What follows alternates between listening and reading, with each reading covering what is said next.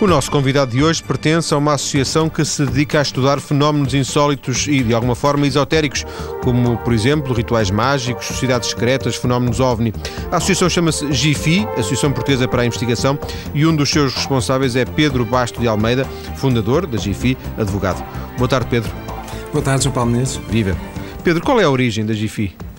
O GIFI começou em 1976 éramos eh, muito novinhos, eh, um pouco imitando outras associações que abundavam em Portugal na altura, muitas delas voltadas para a ovniologia, eventualmente para os fenómenos paranormais. Ou seja, começámos, eh, ou, ou de outra forma, a associação cresceu connosco.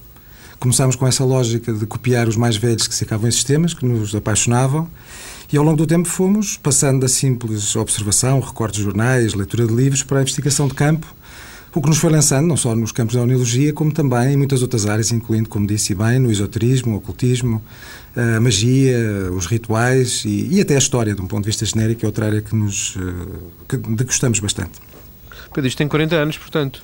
É verdade. Eu tenho 42, a associação vai fazer 32 este mês e vamos festejá-lo este fim de semana, aliás. 32 anos.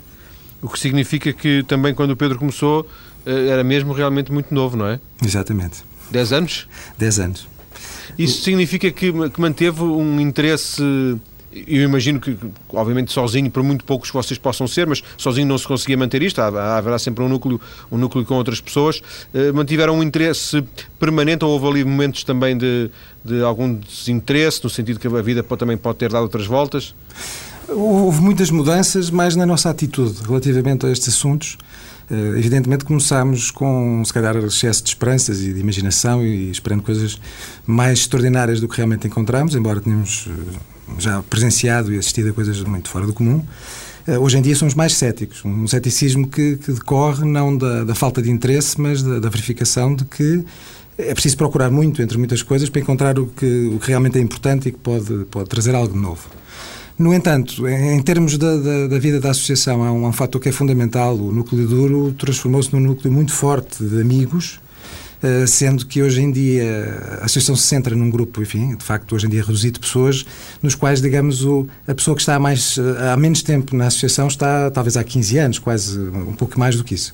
Portanto, há uma grande estabilidade desse núcleo central, desse, desse núcleo de amizade que também decorre da associação e que, que lhe dá base.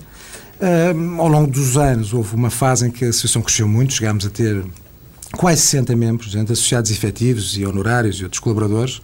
Uh, simplesmente exatamente o, o, evoluir da vida, as responsabilidades profissionais, uh, familiares, etc., levaram-nos a concluir que era melhor manter a associação com um núcleo mais pequeno portanto, uma estrutura levíssima e que pudesse funcionar sempre que há assuntos de facto do nosso interesse e que merecem a nossa atenção, uh, do que manter uma estrutura burocrática complicada, reuniões, uma estrutura que eventualmente nos travasse aquilo que realmente continuamos a gostar de fazer, que é sempre que possível estar diretamente junto das pessoas, fora de casa, a estudar estas coisas.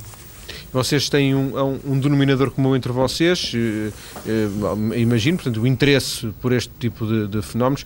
Vocês colocam-se, por exemplo, como eh, aderentes eh, a uma determinada causa, a um determinado princípio, a uma determinada manifestação, ou eh, não aderentes, mas apenas observadores? Não, a posição da Associação desde o início sempre foi direcionada para uma ideia de investigação científica, ou pelo menos de, de uma investigação utilizando, sempre que possível, do método científico.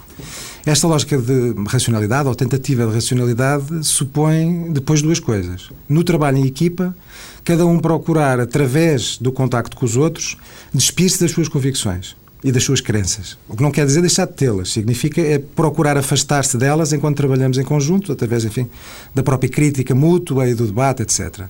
E relativamente ao exterior, uma função, uma, uma base absolutamente estrita, rigorosíssima, de respeito pelas crenças e convicções dos outros. Ou seja, nós partimos sem preconceitos, fazendo um esforço para nos despirmos dos nossos preconceitos, e relativamente àqueles pessoas individuais, organizações que contactamos, uh, respeito absoluto.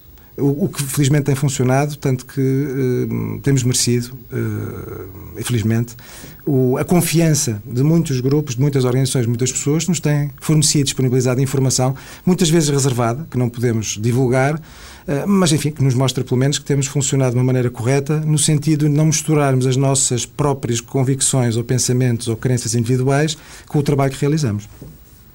O que é que diria que se conseguiu nestes 32 anos? Para mim, conseguiu-se afastar muito do trigo do joio. Ou seja, hoje em dia, enfim, com todas as dúvidas que se possam manter, e já agora costuma dizer-se, ou há uma imagem, uma metáfora em ciência, que é de utilizarmos num quarto escuro uma, uma lanterna, uh, vemos o, o, foco de luz da lanterna alargar-se e o que concluímos, quanto mais vemos, é que quanto mais, um, quanto mais maior ou quanto mais cresce o espaço do escuro, daquilo que não conhecemos. Portanto, quando, quando digo que consigo distinguir ou conseguimos distinguir hoje em dia melhor o trigo do joio, não significa que não haja um amplíssimo campo para desenvolver os conhecimentos. Agora, certamente que o conhecimento também e que a experiência dos erros de interpretação, de, das próprias fraudes, de certas coisas que eventualmente se dizem, mas depois de verificadas não correspondem mais do que boatos ou, ou simples lendas, digamos assim, com o interesse que podem ter em si próprias, mas sem a factualidade, nos permite evoluir um pouco. Uh, devo dizer que, num sentido quase inverso, isto que estou a dizer, espantou-me um pouco. Há, há, cerca de um ano, antes de. para o festejo do aniversário do ano passado, dos 31 anos, fizemos um pequeno trabalho de recolha pela internet do tipo de posição que hoje em dia se tem no mundo sobre vários temas, nomeadamente sobre a ovniologia. E confesso que estava à espera, ou tinha alguma expectativa, de, através desse trabalho, encontrar algo novo, abordagens realmente novas. E há certas áreas, a ovnologia é de facto um exemplo em que ao fim de 30 tal anos as coisas estão muito no mesmo sítio. O folclore é muito o mesmo, as descrições são muito as mesmas, o que significa que se calhar se avançou de pouco em termos do enquadramento científico do fenómeno. Isso, por um lado, dá-nos campo para trabalhar, e, mas, enfim, por outro lado, mostra que, que, estes, que estes assuntos são difíceis de tratar um, e que não é, portanto, fácil torná-los cientificamente enquadrados, torná-los rigorosos, torná-los muito menos do que isso explicados. Pedro, na, na, segunda, na, próxima, na próxima meia hora, na segunda parte do programa, nós vamos ter em direto o, o Presidente da Sociedade Portuguesa de Ovniologia. Eh, vou, vou começar por, por, depois por perguntar precisamente ao, ao Nuno Montes da Silveira esta questão de, de, alguma estagnação no conhecimento, depois o Pedro também, se quiser, também poderá intervir. Voltando ao, à, à eh, vocês têm uma página net, de alguma forma a, internet eh, serviu para... É, é, a vossa sede, no fundo. Um, vocês têm informação na net que gostariam de, de, ter, gostariam de ter mais, eh, é possível ter mais, porque no fundo 32 eh, anos de trabalho deveria eh, refletir-se em conhecimento, vocês oferecerem conhecimento à comunidade, no fundo é isso. Muito bem, acho que interpretou muitíssimo bem o facto da página internet que temos ser de facto hoje em dia a nossa sede, já há muito tempo porque, porque de facto o mais importante em termos de uma certa exposição exterior e de contacto da, da associação é de facto a página e entre nós, entre os membros, é um, enfim, um e-mail que temos que está interligado e que nos permite estar diariamente em contacto, às vezes um, um pequeno chat através dessa forma simplista desse, desse e-mail. Um, quanto à divulgação, bom, a página não é certamente o que desejaríamos que fosse. Uh, a página devia ter bastante mais. Simplesmente acordámos também já há algum tempo que daríamos passos certos e seguros, ou seja, aquilo que colocássemos uh, teriam de ser coisas com as quais estivéssemos todos de acordo e que não deslustrassem. Depois temos o problema neste aspecto da divulgação apenas, de dispormos, como eu disse há pouco, de informação que tem algum caráter reservado, ou reserva de fonte, ou até uma reserva completamente off the record, no sentido de podemos utilizar para efeitos científicos, mas não ser suposto divulgarmos certos elementos a que vamos acedendo. O que também implica uma triagem nem sempre fácil. O mas que o, pensa... conhecimento, diga, diga. o conhecimento só se torna ciência se for partilhado, concorda? Sem dúvida nenhuma. Uh, o que pensamos fazer, e agora é uma questão de ritmo e de capacidade para lá chegar, começámos já a fazê-lo há cerca de dois anos atrás e, enfim, espero que nos próximos tempos consigamos dar passos seguros, é talvez ir mais longe e começar por outro caminho, que é digitalizar ao máximo a informação que temos. Para criar, vocês têm, possível... têm informação? Têm, vocês têm um bom, algum espólio? Temos um espólio grande de fotografias, temos um espólio com muito tempo, embora muito concentrado no tempo, uh, de meados dos anos 90, de vídeo, e algumas coisas também de outras épocas. Temos um, uma grande coleção de notícias de jornal, que enfim, que vale o que vale, mas é um espelho também na comunicação social portuguesa, principalmente, do que se passou nestas áreas ao longo dos últimos 30 anos. Uh, temos também, enfim, os nossos relatórios, a nossa documentação, temos muitas horas de gravação de som, que eventualmente poderão ter interesse mais científico, se calhar, do que para divulgação. Agora, devo dizer uma coisa, isto não é crítica para ninguém, se calhar é crítica para nós próprios, temos de saber ultrapassar este, este limite. Nós acabamos por nos colocar, de alguma maneira, numa posição um bocadinho especial, onde ficamos um pouco desacompanhados. Isto é, não estamos no âmbito académico e, portanto, estamos fora da lógica universitária em termos de ciência. Temos uma visão cética e que pretende ser científica que muitas vezes nos afasta de quem está mais empenhado, enfim, como dizia há pouco, numa determinada linha de divulgação ou na tentativa de demonstrar algo. E isso muitas vezes, em termos de divulgação, cria-nos, eh, dos nossos trabalhos, cria-nos limitações. é difícil publicarmos em livro, por exemplo. Eu, eu, compreendo até que tentativas que fizemos e que não funcionaram decorrem de não haver estritamente um público para a nossa posição. É mais fácil vender algo que tenha um bocadinho mais de mistério e de espetacular, digamos assim, e se calhar às vezes o que fazemos não tem a 100% daquilo que a academia, a universidade pretenderia num trabalho com um caráter totalmente científico e, portanto, isso também dificulta Estão, estão numa espécie de meio termo, não é? Estão numa espécie de meio termo entre, entre o, o ceticismo científico, digamos assim, e, um, e a aderência ou a adesão à, à causa uh, que muita gente manifesta e que já tivemos aqui, aliás, muitas pessoas e que, obviamente, também uh, vocês conhecem. Vocês posicionam-se numa espécie de meio, a meio da ponte, o que vos pode trazer uh, alguma falta também de, de adesão às vossas ideias. É isso, exatamente. Ou, ou, pelo menos não ser fácil encontrar os, os, veículos adequados, até em termos económicos, para fazer chegar essa informação. Vamos mas fazendo, uma vez a net mas... pode ser a solução, não é? Exatamente. Penso que sim. O Pedro disse no início que, o Pedro era advogado. Uh, um, imagino que isto seja, apesar disto ser, ser muito a sua vida, porque são muitos anos, um, imagino que isto faz em paralelo à sua vida profissional, imagino, não? Claro. Quer dizer, isto é um, é um complemento ou um hobby, talvez, mais do que isso. Tem que ser um hobby. Talvez eu, não, nem, nem, todos os membros da associação pensariam ou pensarão certamente assim. Eu, talvez, numa situação ideal, enfim, discutisse comigo próprio eh, ponderasse a hipótese até de fazer mais isto do que propriamente outra atividade. Uma questão do gosto puro. Mas na prática, evidentemente, a minha vida em termos profissionais é a advocacia, a advocacia a sério, todos os dias, muitas horas por dia, e portanto é o tempo que sobra que pode ser dedicado a estas coisas. Hum, mas, enfim, é uma coisa não choca com a outra, de qualquer forma. Não, claro que não. E o que é que motiva Pedro? em última instância, continua a motivar-me a mesma curiosidade que me fez despertar para estas coisas quando era criança. Eu não me importo nada a dizer, aliás, sublinho que eu acho que vale a pena manter um bocadinho da tal curiosidade infantil, que tem um pouco de uma componente de sonho, etc. É evidente que depois no trabalho, na investigação, usa-se o rigor e usa-se, enfim, tanto quanto possível, uma mente de 40 anos, com toda a informação e todos, se calhar até vícios que já tem. Mas o que me faz sair de casa para ir ver certas coisas, falar com alguém, acho que em última instância é mesmo essa curiosidade. É, é o desejo de encontrar algo diferente, o desejo de, de, de que me surpreenda, digamos assim. Pedro, eu, eh, agora para fecharmos esta primeira parte, eu conheci a GFI Planet, eh, foi-me informando, fomos, fomos também conversando via mail para chegar a esta entrevista. Eh, houve várias coisas que me interessaram na, na na, na GIFI, nomeadamente o facto de vocês terem esta, esta posição intermédia, uh, ao mesmo tempo de, de receptividade, mas de, de, alguma, aspas, desconfiança. Mas uma coisa que, eu, que eu, uh, me pareceu eventualmente mais também complicada de digerir é que vocês têm muitos interesses, uh, abarcam muitas áreas e nunca se especializaram propriamente em em nenhuma delas, não é? É para a informação, acontecimentos paranormais, eventualmente insólitos, mas nunca se especializaram. Porquê? Não, nunca nos especializamos, um pouco também respondendo aos, aos, interesses diversificados que o próprio núcleo duro, inicial, básico da associação tinha desde o início e manteve. Isto é, há claramente, para usarmos mais uma vez o exemplo da ovniologia, pessoas na associação que não têm rigorosamente interesse nenhum por a ovniologia. Há outras pessoas que acham um tema determinante e que fazem toda a força que for necessária para poder levar para diante.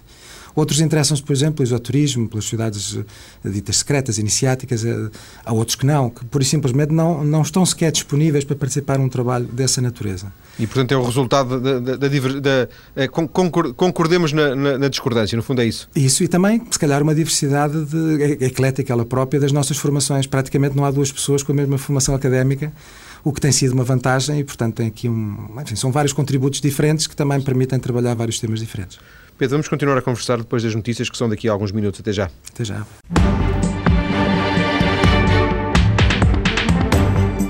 É a segunda das três partes do Mais Cedo ou Mais Tarde de hoje, em que estamos a conversar com o fundador, diretor da Associação Portuguesa para a Investigação, Pedro Basto de Almeida. Pedro, na primeira parte, disse-nos que, de alguma forma, vocês eh, quando vão para o terreno, eh, quando, vão, quando, quando observam, quando de alguma forma estudam estes, estes fenómenos, quer-nos contar o, que é que os faz ir para, para o terreno? O que é que vos faz sair eh, do escritório? Uh, que tipo de, de, acontecimentos? Vocês recebem pedidos de. Sabem, têm uma determinada informação, vão, vão fazer uma observação. Uh, mesmo se não quiser referir nenhum caso em concreto, mas dê-nos alguns exemplos daquilo que, que é o vosso, o vosso trabalho na GIFI. Nós mexemos, movimentamos um pouco de facto por, por estímulos exteriores, independentemente daquilo que vamos fazendo programadamente, e, enfim, aquilo no fundo que procuramos ativamente. A comunicação social sempre foi uma fonte importantíssima de, de, de dados para, para avançarmos, nomeadamente no campo da ovnologia e como outros. E, e também recebemos às vezes algumas solicitações, não, não, tantas quanto isso, através da página e através do nosso, do nosso endereço de e-mail. Por vezes recebemos alguns contactos. Grande parte desses contactos, hoje em dia, até por, por, por carência absoluta de tempo, são geridos exatamente por troca de mails. Ou seja, hoje em dia, nem, nem pensar, não, não seria de todo possível movermos para uma, qualquer zona do país para entrevistar alguém que afirma ter visto uma luz de noite alguns. Seria muito interessante, em teoria, na prática, seria um, enfim, um grande desperdício de meios. Até porque a maior parte dos casos são, de facto, enquadráveis, são explicáveis por situações uh, comuns que, eventualmente, são mal interpretadas ou mal compreendidas. Agora, quando verificamos, uh, tenho mantido neste exemplo da ovnologia, poderia dar outros, mas uh, talvez seguindo um pouco esta linha de raciocínio, quando verificamos que há algo a mais em termos do número de testemunhos, em termos de outros dados, eventualmente de registro, eh, aí efetivamente continuamos a usar a mesma regra que sempre utilizámos, dirigindo-nos junto às pessoas que supostamente têm uma história interessante para nos contar. Uh, Lembro-me, por exemplo, em 2004, que talvez a meados do ano houve repentinamente uma notícia na, na, nos próprios telejornais, eh, à hora, à hora do jantar, de que teria sido observada uma luz em várias zonas de Portugal e que essa luz teria sido, ou esse objeto, teria sido registado nos radares, quer militares, quer da, da aviação civil. Este dado adicional, a detecção por radar, justificava imediatamente uma investigação que, de facto, desenvolvemos e, e direcionámos-la, porque era evidente, pelas próprias notícias, que tinha havido avistamentos de algo, não era tão importante assim entrevistar as pessoas que tinham observado, para contactar exatamente a Força Aérea e a nave, no caso, a empresa que, que gere os, os, radares civis. Uh, talvez até ajudando este exemplo para afastar um pouquinho aquela velha ideia da ovniologia, da conspiração, dos militares que escondem informação, tivemos uma enorme receptividade da Força Aérea Portuguesa. Fomos recebidos, uh, enfim, eu diria magnificamente e com grande disponibilidade para conversar sobre o tema um, e nessa conversa foi-nos explicado que de facto havia um erro de informação, que não havia captação nenhuma, aliás, coisa compreensível se pensarmos que os radares uh, da aviação estão uh, parametrizados exatamente para captar as aeronaves que devem controlar. E essas são, obviamente, aquelas que conhecemos. Um, e, portanto, enfim, acabámos por recolher uma informação no sentido negativo, Tivemos mais colaboração dos militares do que da aeronáutica civil, digamos assim, que demorou muito tempo a responder, respondeu por carta e não teve grande disponibilidade, mas, ainda que para explicar esse, esse, esse fenómeno, ou para compreender, uh, de facto, enfim, movemos, dirigimos onde podia estar a informação mais interessante e mais fora do comum. Quais são dois ou três uh, os temas, os, quais são os, os, temas, as áreas que nestes últimos anos mais vos têm prendido a atenção? Uma área que temos dedicado muito tempo, vem já desde os anos 90, mas de facto tem sido forte, digamos assim, eh, nos últimos anos, tem sido de facto a atividade mágica, a atividade ritual. Eh, por se tratar eh, de uma componente que nos interessa por ter uma, uma, uma vertente física, digamos assim, ou seja, encontram-se de facto marcas de rituais em várias zonas do país, rituais de diverso tipo, o que permite uma observação concreta e até um registro sistemático em termos geográficos, em termos de várias eh, dos elementos, digamos assim, que são encontrados, eh, para se ficar com uma panorâmica de até que ponto é que no Portugal de hoje, ou pelo menos em certas zonas de Portugal, há de facto uma apetência por este tipo de práticas. Para além desse, desse, desse registro genérico, um pouco eh, caso a caso, temos também feito um trabalho sistemático de investigação, de contacto, de recolha de informação junto a organizações que elas próprias se dedicam eh, por força da sua, da sua natureza, por força das crenças, da crença das pessoas que, eh, que as integram, eh, exatamente também à atividade mágica e ritual, o que nos conduziu a um trabalho que está a decorrer desde há dois anos e que, enfim, irá ainda prosseguir, ao contacto e ao estudo, ao registro da atividade neopagã em Portugal. É exatamente uma das áreas que tem tido bastante desenvolvimento. Mas, por exemplo, no Alandroal? Por exemplo, no Alandroal estivemos num, num cerimonial da da, da Associação uh, Cultural Pagã, Pagã. Uh, em 2007, no, no, no, no solstício de verão.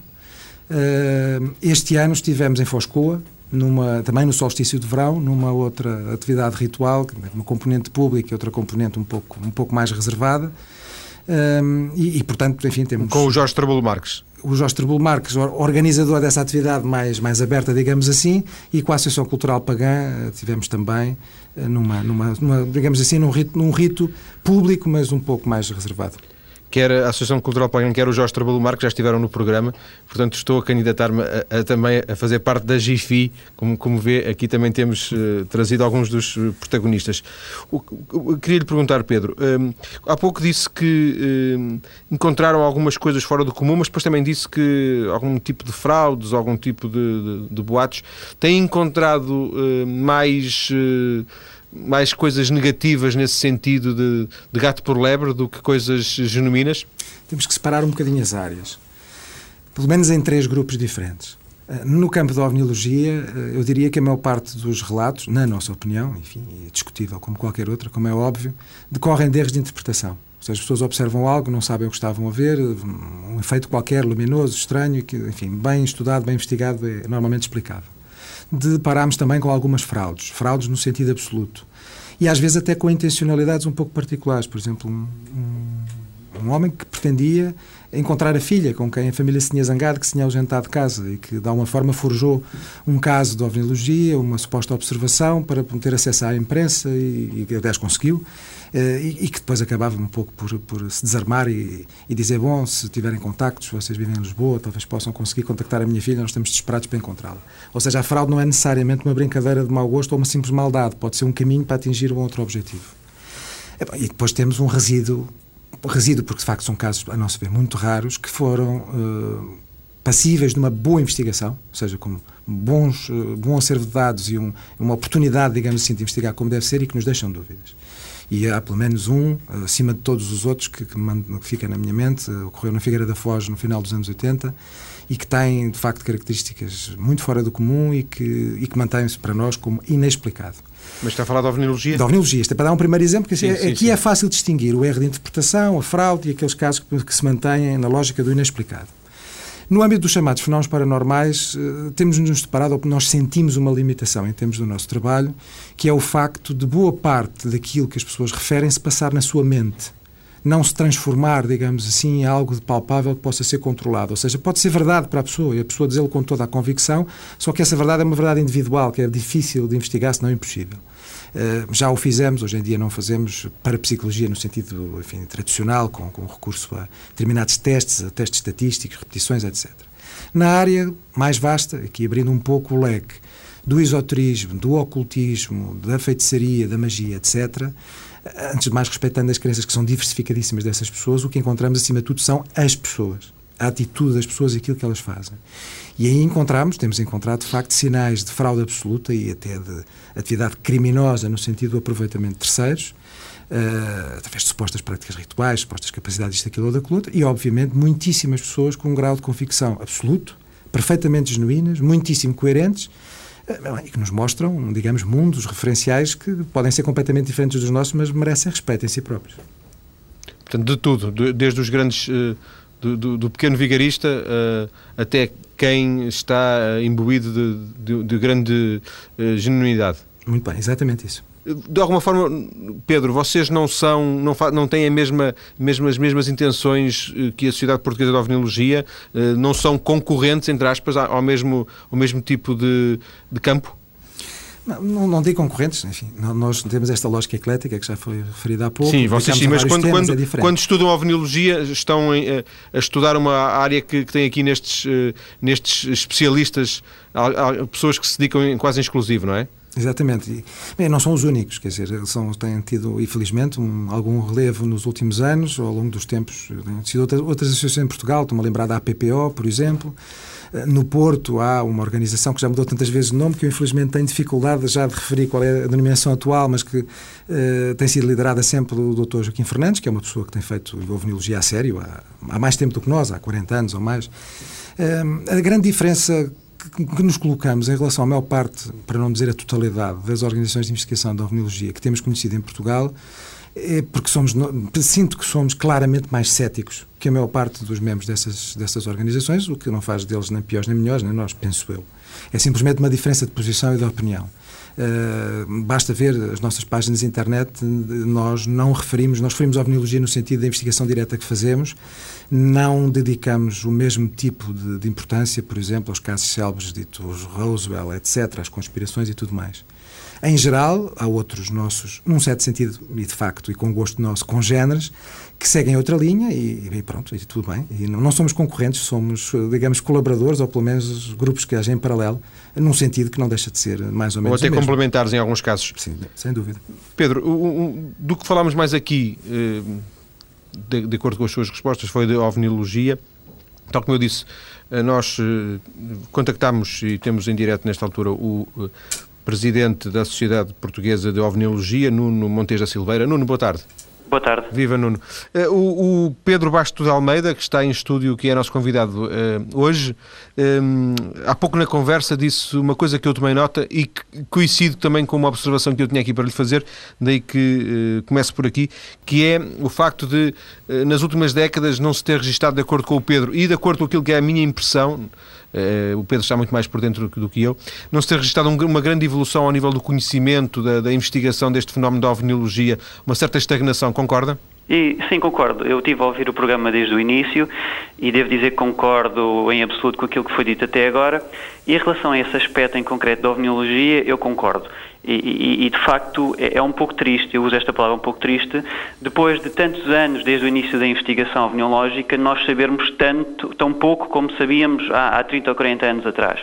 No entanto, o que eu acho que é uh, de saudar nestes últimos tempos é que temos vindo uh, a ter acesso a informações de algumas agências governamentais e não só governamentais.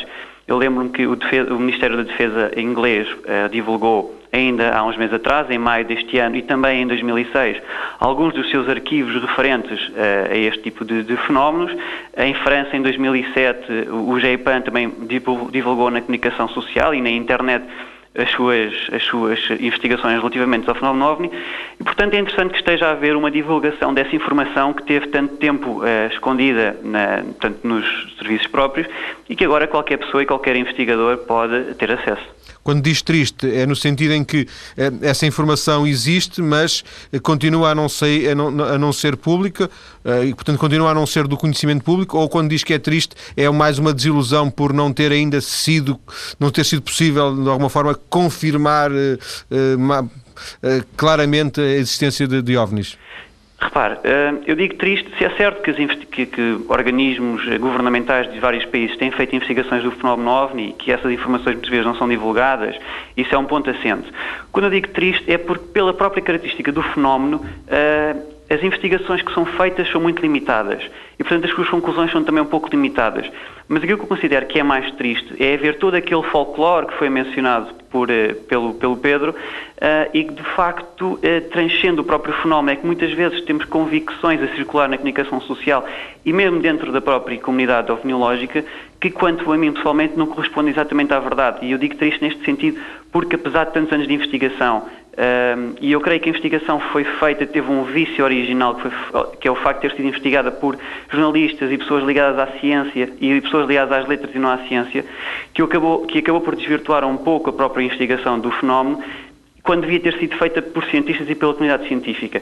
E, portanto, quando eu digo triste é exatamente neste sentido, é porque eu creio que as informações e as mitologias que foram criadas à volta do fenómeno não correspondem ao fenómeno uh, propriamente.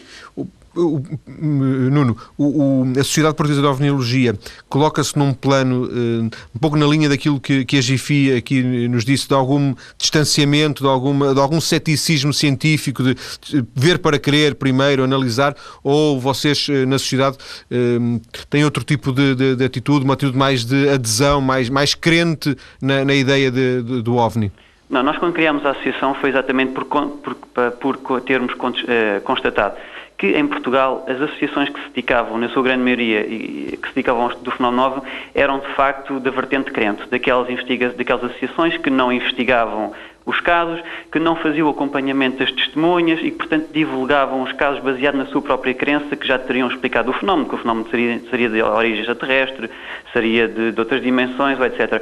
Portanto, nós, quando criámos a associação, tivemos o, o, cuidado de ter nos nossos quadros pessoas essencialmente ligadas às ciências. Portanto, nós temos físicos, temos químicos uh, e temos a colaboração de pessoas ligadas a essas áreas que, de facto, têm dado um contributo muito importante na investigação. E aquilo que eh, nós também sentimos satisfação é não só investigar aqueles casos que de facto não têm explicação, e, e, nós, quando não encontramos um caso com explicação, nós não avançamos com hipóteses a não ser que hajam no próprio caso eh, elementos que apontem para determinadas hipóteses, o máximo que nós podemos fazer é concluir que, perante os conhecimentos que nós temos e da ciência, aquele caso não tem explicação possível, mas também temos uma satisfação, e creio que isso também faz parte do objetivo das associações que investigam estes fenómenos, que é quando uma pessoa vê algo no céu que não consegue compreender e se essa observação tem, é explicável, nós temos o dever de explicar, de explicar às pessoas.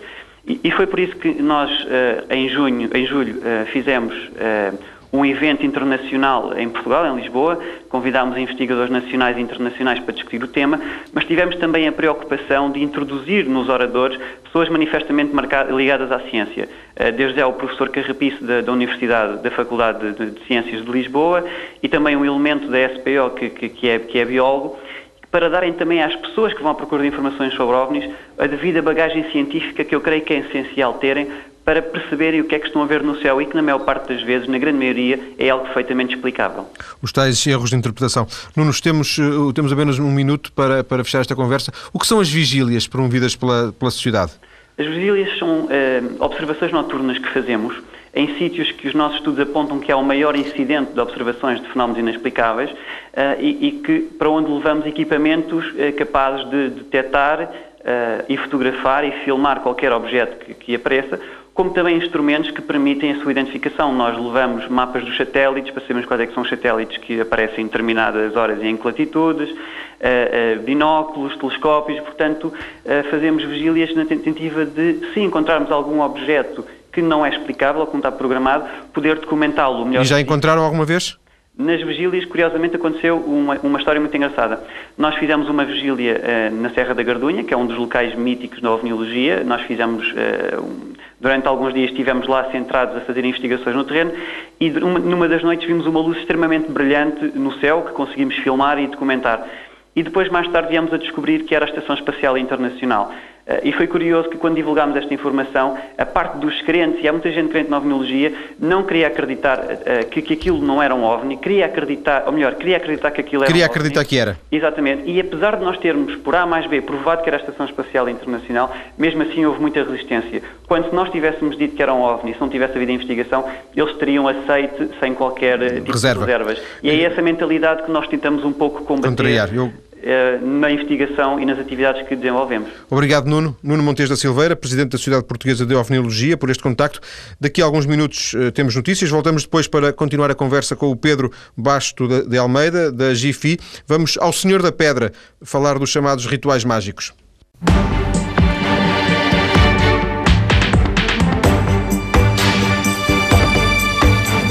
Terceira e última parte do programa de hoje, dedicado ao estudo de fenómenos insólitos e esotéricos. Em estúdio, o fundador da GIFI, uma associação para a investigação, o advogado Pedro Basto de Almeida. Já falámos aqui de algumas áreas de interesse, até já ouvimos o responsável da Sociedade Portuguesa de OVNIologia. Outras áreas de interesse em destaque na página da GIFI são os chamados rituais mágicos, a que o Pedro Basto de Almeida já se referiu. Pedro, como é que, em, em, que circunstâncias vocês enquadram este tipo de rituais mágicos? Que, é que, tem que, que características é que têm que ter para que vocês, eh, por exemplo, se interessem por eles? digamos que nos interessamos com, eh, com uma grande latitude.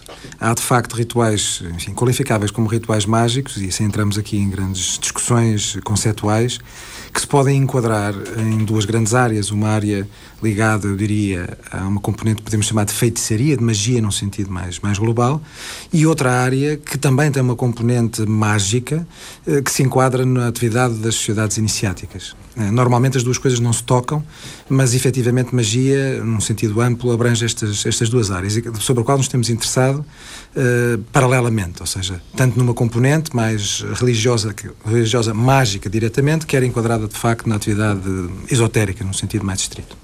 Entre essas uh, realidades iniciáticas, uh, poderíamos colocar, por exemplo, a maçonaria, por ser o exemplo mais conhecido, só para tentarmos descodificar, ou, ou exclui Podemos, podemos, podemos enquadrar a maçonaria. A questão é saber até que ponto é que o, o, ritual maçónico, para além dos rituais iniciáticos, tem uma componente estritamente mágica. Haverá certamente quem na maçonaria possa dizer isto com mais segurança do que eu.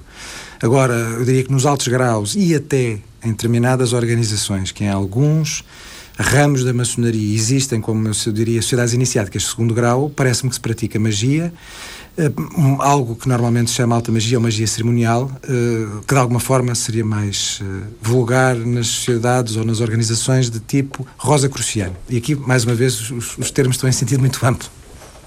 Esta ideia de magia, imagino que tenha uma, uma, uma, uma visão ampla dela, não é? Quer dizer, não é, não é naquele sentido de mais estrito do, do conceito de magia, de fazer acontecer qualquer coisa mas tem sempre um pouco a ver com fazer acontecer qualquer coisa. Ou seja, mesmo no, no, sentido mais quase filosófico das tais sociedades iniciáticas ou noutras formas religiosas, uh, o termo magia ou ritual mágico aplica-se com maior uh, eficácia, com maior rigor, se pensarmos em que alguém, individualmente ou em grupo, pretende efetivamente um efeito.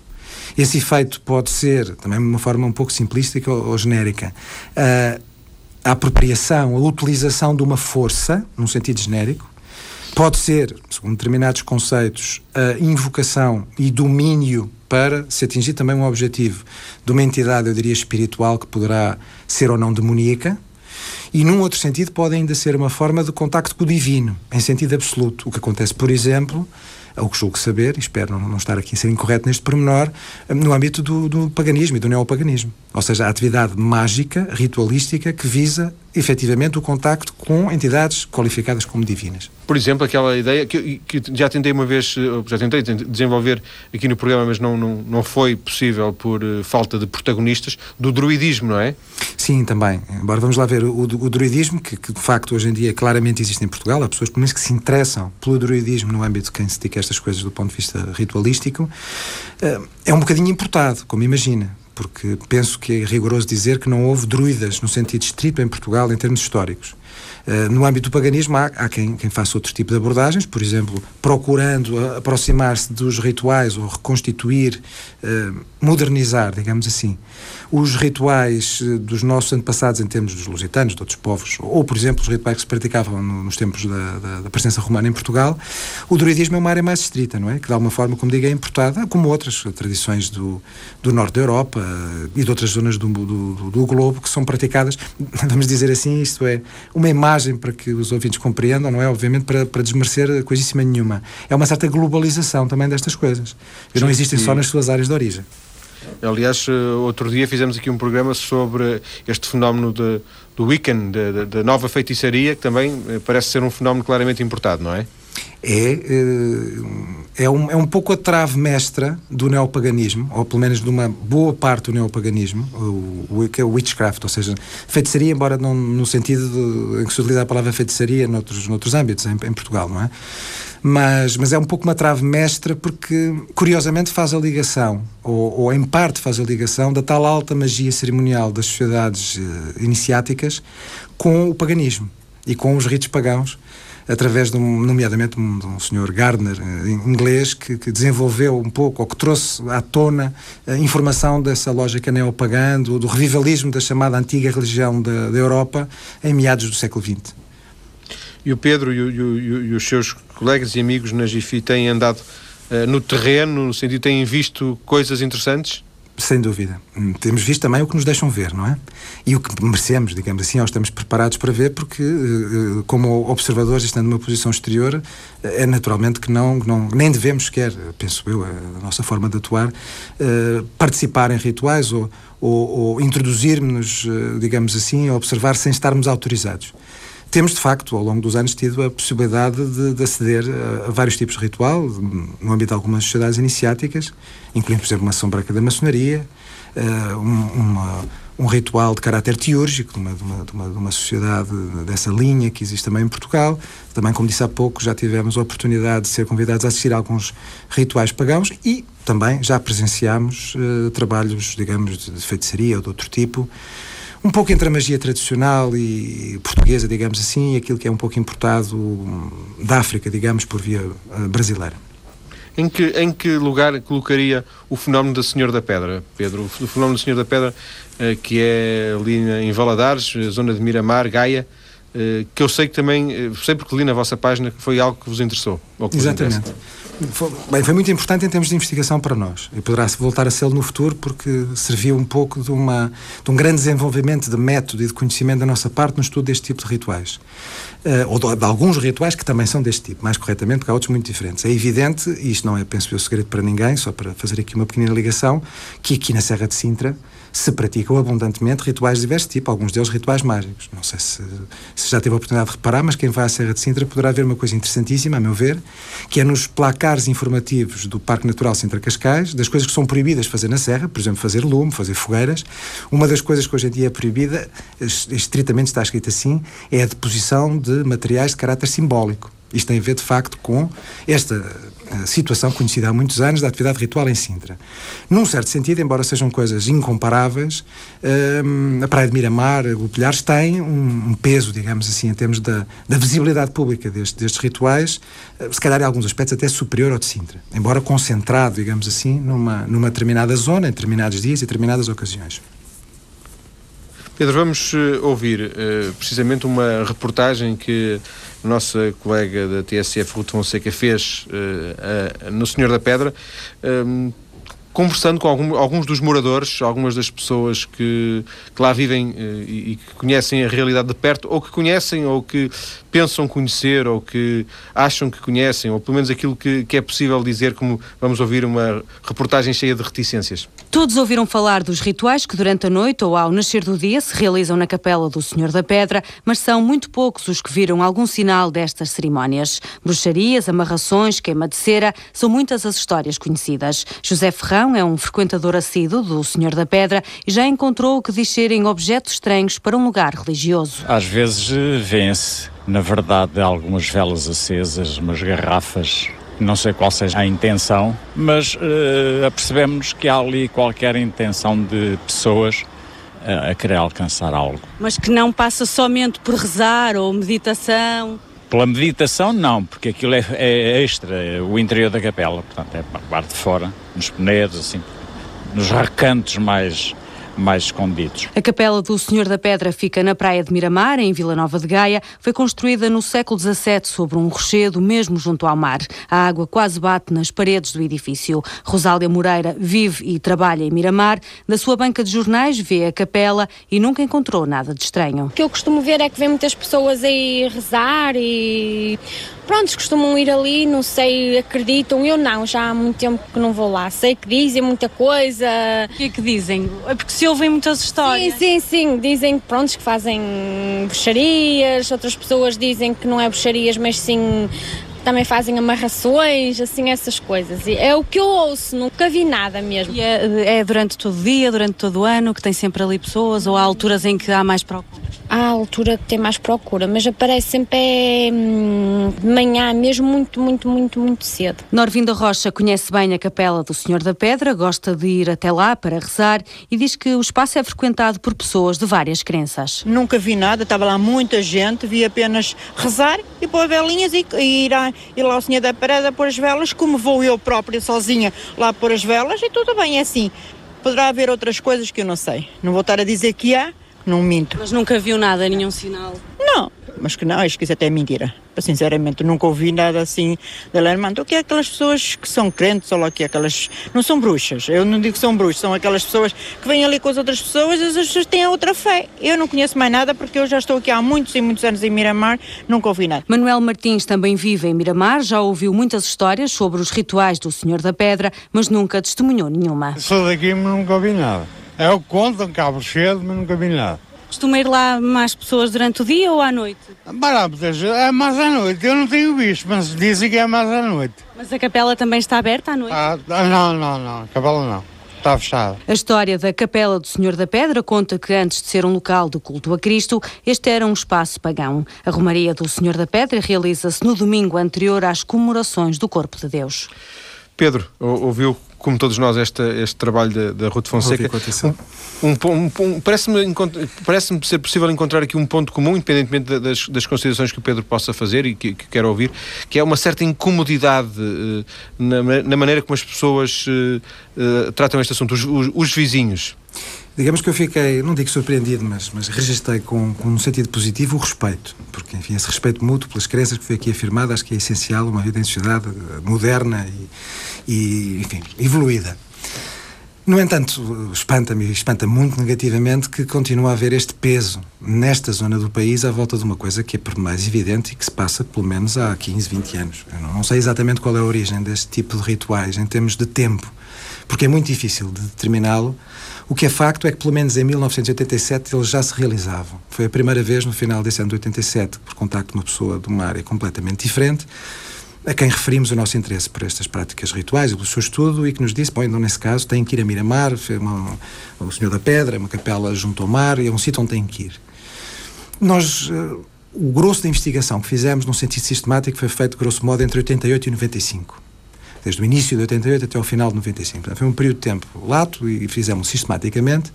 Em 88, as práticas rituais de caráter mágico realizavam-se no Senhor da Pedra, digamos clandestinamente. As pessoas eram inclusivamente perseguidas por alguns dos vizinhos e pelos membros da confraria, porque essas pessoas sentiam, nessas presenças indesejáveis de madrugada, uma certa ofensa à crença religiosa católica. Estranhamente, pelo menos para mim, estranhamente, no passar desses, grosso modo, sete anos, de 88 até 95, um, o culto ou, estas atividades rituais foram cada vez mais bem aceites naquela, uh, naquele enquadramento, nomeadamente pela confraria. Houve claramente um fenómeno económico associado a este grau de crescente de, aceitação, porque de facto a própria confraria foi ganhando cada vez mais dinheiro com a venda de velas, pelo menos nessa altura, até 95, durante algum tempo, era a própria confraria do Senhor da Pedra, de caráter uh, religioso uh, católico, cristão, que vendia pelo menos boa parte das velas que eram usadas nos rituais de caráter mágico. E uma coisa que também era evidente, e nós tivemos a oportunidade de testemunhá-lo, é evidente também que durante a noite só lá está quem quer de madrugada para assistir estas coisas, às vezes com mau tempo, com intempéries, com chuvas, frios por aí fora. Nós tivemos a oportunidade de observar mais de uma vez, fotografámos, filmámos, temos longos minutos, não horas de filmagem, que registram de uma forma enfim, respeitosa, distante, tudo o que lá se passava. E basta ir a uma janela, porque por vezes, isto é, para as pessoas, os vizinhos poderem observar, porque por vezes uh, as labaredas das velas a ser queimadas próximo da capela eram de facto um espetáculo, até no próprio sentido uh, visual do termo. Chegou-se ao extremo em 1995, em outubro de 1995, e se isto chocar alguém, paciência, porque é factual, de, aos fins de semana, se não me engano, ao sábado, depois de se realizarem rituais de caráter mágico, de manhã, de madrugada, a capela ser aberta e haver pessoas videntes, chamadas mulheres de virtude, que davam consulta dentro da capela. Isto foi observado com os nossos próprios olhos e, portanto, a mim, honestamente, não me choca espetacularmente. Acho que é uma questão, de facto, da crença das pessoas. Não deixa de ser um pouco estranho, em termos sociais, que se passem meia dúzia de anos de uma situação de perseguição e de oposição para uma situação de integração total. Temos mantido alguma atenção em relação a este fenómeno e provavelmente, ou destas práticas, vamos retomar, temos estado a discutir isso há bastante tempo, retomar a investigação para exatamente ao fim de todos estes anos podermos fazer uma verificação do que se tem passado. Nós sabemos, por visitas que vamos fazendo uns e outros, sem um caráter de investigação estrito, que mais ou menos se passa a mesma coisa que assistimos anteriormente. Ah, e são, de facto, rituais mágicos. Vimos várias vezes, ah, de uma maneira claríssima, essas ditas mulheres de virtude e outros práticos trazerem os seus clientes, porque não dizê-lo, é exatamente isto. Em alguns casos acompanhadas de seguranças, ou seja, pelo menos por volta de 95 não era uma atividade completamente pacífica assistir a estas coisas sem elas participar uh, e realizar os seus rituais. Mas, volto a dizer, do ponto de vista da crença e da convicção das pessoas, nada tenho a criticar, pelo contrário, uh, que é um fenómeno visível e de um certo sentido espantoso e um pouco raro, uh, sem dúvida, sem dúvida. Pedro, também fiquei muito curioso com esta uh, realidade que, que, que, conhecia, ou que não conhecia ou conhecia mal e que fiquei a conhecer um pouco melhor também com a sua descrição. Prometo voltar ao assunto daqui a alguns meses, uh, voltarei a incomodá-lo com essa questão. Agradeço-lhe por, por agora ter vindo à TSF. A GIFI tem uma muito página na internet. Muito obrigado, Pedro. Tem uma página na internet onde, onde os nossos ouvintes podem uh, obter informações a partir do nosso endereço, mais cedo.tsf.pt.